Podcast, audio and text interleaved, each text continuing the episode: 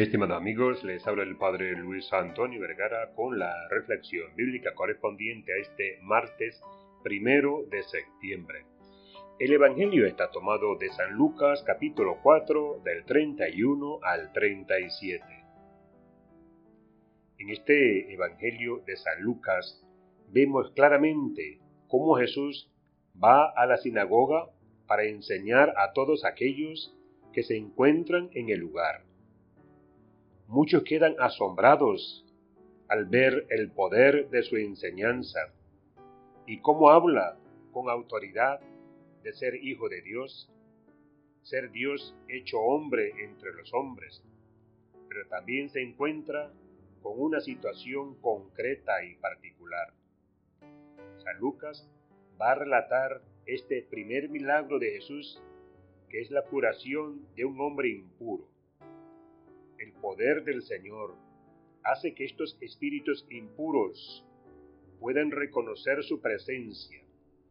Es por esa razón que comienzan a gritar y le dicen, ¿qué quiere de nosotros? ¿Ha venido para acabar con nosotros, Jesús de Nazaret? Ya sé quién eres, el Santo de Dios.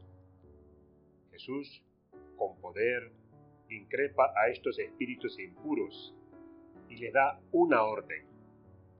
Cállate y sal de este hombre.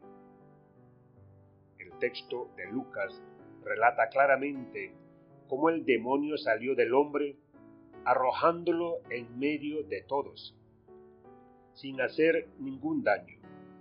El poder se apoderó de todos los hombres y ellos se preguntaban de dónde venía este poder, esta autoridad.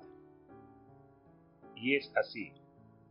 La palabra del Señor tiene poder en medio de los hombres. Es una palabra capaz de curar, sanar y tiene toda la fuerza que el Señor quiere manifestar en medio del pueblo y la comunidad. Señor, las personas estaban asombradas al oírte. Permíteme también quedar atónito con tu palabra, especialmente cuando tú revelas las bondades de tu palabra hacia mí. Sacúdeme de mi torpeza. Déjame experimentar tu lozanía perturbadora tu visión de cómo debiéramos vivir. Que tus promesas de vida eterna puedan darme la energía y la alegría, sin importar cuán difícil mi vida pueda ser en este momento. Los demonios de aquel hombre poseído estaban gritando, déjame solo.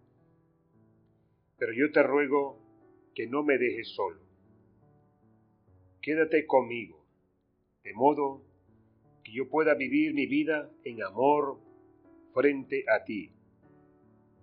Pidamos que el Señor siga sacando estos espíritus impuros del mundo, de nuestra sociedad, de nuestros corazones, vidas para poder ser realmente libres en el anuncio del reino y la buena noticia tiene que ver con la libertad de espíritu y de corazón para seguir aprendiendo de Él, que es el Maestro.